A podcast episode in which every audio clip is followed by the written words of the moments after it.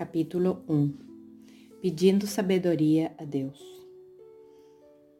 Tiago 1, 5, 6 Se algum de vocês precisar de sabedoria, peça ao nosso Deus generoso e receberá. Ele não os repreenderá por pedirem, mas quando pedirem, façam-no com fé, sem vacilar, pois aquele que duvida é como a onda do mar, empurrada e agitada pelo vento. Um dos primeiros sintomas resultantes da crise matrimonial é a confusão. Nossa mente se vê afetada por um turbilhão de pensamentos e emoções que nos invadem. Por um lado, está o sentimento de raiva e impotência pelo que está acontecendo, e por outro, o temor de perder tudo, de não saber o que vem pela frente. Essa angústia ao constatar que fomos enganados e dessa forma uma corrente sucessiva de emoções flutuantes que vão sendo afetadas pelas circunstâncias que acontecem dia após dia. Às vezes essa confusão se produz porque descobrimos as mentiras do nosso cônjuge. As provas deixaram em evidência o engano. A tristeza, a decepção e a dor por perceber que o outro o que o outro nos causou. Isso nos deixa cegos e nos leva a querer exigir respostas pelo comportamento que causou essa crise. Essa decepção, às vezes, se transforma em raiva e rancor. E isso se faz evidente, queremos ver o nosso cônjuge pagar pelo que ele fez. Essa confusão de emoções afeta a nossa mente, mas também afeta nossas decisões. E o primeiro que pensamos é a separação. Parece que se afastar é o caminho a seguir quando a crise aparece no horizonte. Pensamos que é melhor que o cônjuge saia ou simplesmente que sejamos nós quem devemos ir embora. A essa pressão sem fim, temos que acrescentar outro fator determinante, que são as amizades e familiares próximos.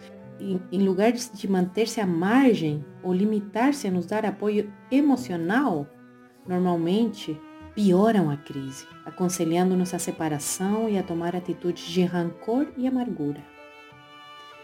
Pensando de forma empática, poderíamos dizer que essa atitude é compreensível, pois, como amigos e familiares, eles se solidarizam com a nossa dor e querem nos fazer sentir melhor, nos mostrando que estão do nosso lado. Porém, Está claro que isso não nos ajuda, pois nosso estado de confusão é tal que esses conselhos terminam aprofundando e piorando nossos sentimentos e agravando a nossa confusão. Está claro que o primeiro que precisamos ter para poder administrar a crise durante esse tempo que nos sobreveio é a sabedoria. A sabedoria não é um simples conselho, e sim a vontade de Deus para um tempo específico. Só Deus conhece o futuro, o passado e o que estamos vivendo no presente.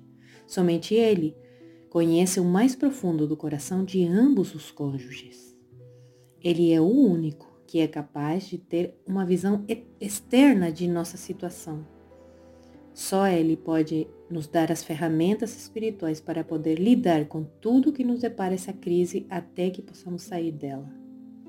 Tantos casamentos são desfeitos com tanta rapidez porque o problema não foi tratado com sabedoria, porque não se pensou na possibilidade da restauração.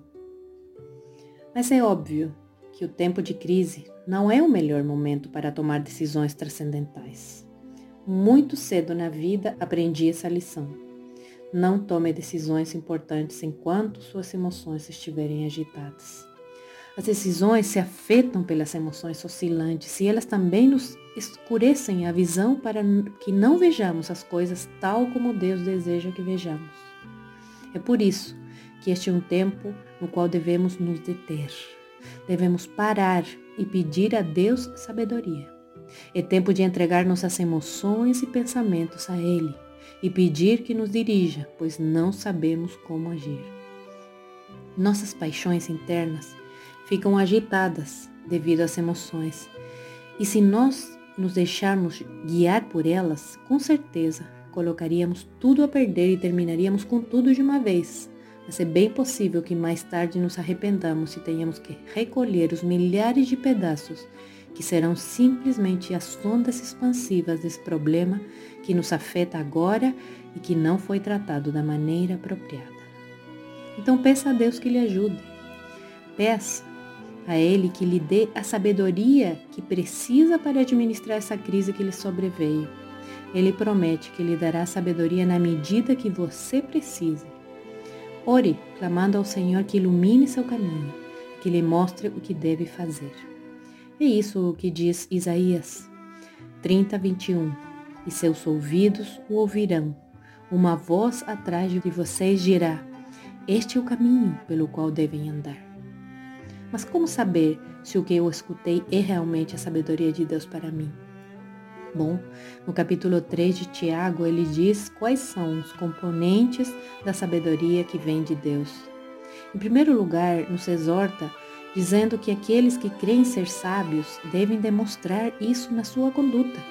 Portanto, nossas ações devem estar em concordância com o discurso da nossa boca de que desejamos fazer as coisas segundo o desejo de Deus, usando sua sabedoria. Logo, ele nos adverte que os ciúmes, as invejas e ambições egoístas são sintomas de uma sabedoria terrena, mundana e demoníaca, que em nada se assemelha à sabedoria que vem do alto. Então, como você tem agido? Ou como pensa agir? Pergunte-se se essas são as atitudes que Deus esperaria de você, uma pessoa que deseja agir segundo a sabedoria de Deus. Mas a sabedoria que vem do alto é, antes de tudo, pura. Também é pacífica, sempre amável e disposta a ceder a outros. É cheia de misericórdia e é o fruto de boas obras. Não mostra favoritismo e é sempre sincera. E aqueles que são pacificadores plantarão sementes de paz e ajuntarão uma colheita de justiça. Os versos seguintes do capítulo 3 do livro de Tiago nos escrevem a sabedoria de Deus. Os elementos que aqui apresenta são os que definitivamente nos levarão à restauração. Não se trata de atitudes ou ações que separem ou que causem um rompimento maior, porém de esforços conciliadores, onde deixemos de lado as ambições egoístas e mudemos o olhar egocêntrico por um novo prisma, o prisma de Deus. Aquele que age guiado pela sabedoria de Deus deverá sempre estar em busca da paz. Será alguém que busque a conciliação, estando disposto a ceder, a renunciar ao que considera seus direitos, a caminhar com um espírito manso, em humildade, buscando semear e colher a justiça, não a justiça de homens, que é egoísta, porém a justiça de Deus que nos leva a viver seus princípios e sua verdade que é inalterável. Nunca devemos esquecer que nosso Deus é um Deus de restauração. Seus conselhos e sua sabedoria sempre nos levarão a restaurar, jamais a quebrar. Se em nossa mente ou coração surgem pensamentos de rancor, raiva, vingança, dissensão, quebra ou destruição, devemos ter certeza de que não se trata de algo que provenha do coração de Deus. Muitas vezes o inimigo da nossa alma é o que está plantando esses pensamentos negativos em nossa mente para nos afastar de Deus e do seu propósito. Lembre-se que mesmo que você sinta que tudo está perdido, Há uma grande promessa da palavra de Deus para aqueles que lhe amam e que são chamados conforme ao seu propósito. Está ali em Romanos 8:28 e essa promessa é que afinal todas as coisas cooperam para o nosso bem. Essa é uma verdade poderosa que nos traz esperança. Nosso Deus é o único que é capaz de transformar até aquelas coisas terríveis em algo com propósito. Portanto, sustente seu coração nessa verdade e busque ao Senhor em oração, pedindo sua sabedoria para administrar essa crise que veio ao seu casamento. Ele tem a resposta, não falhará com você. Eu os amei como o Pai me amou, permaneçam no meu amor. Quando vocês obedecem a meus mandamentos, permanecem no meu amor, assim como eu obedeço aos mandamentos de meu Pai e permaneço no amor dele. Eu lhes disse essas coisas para que fiquem repletos da minha alegria. Sim, sua alegria transbordará. João 15, 9, 11.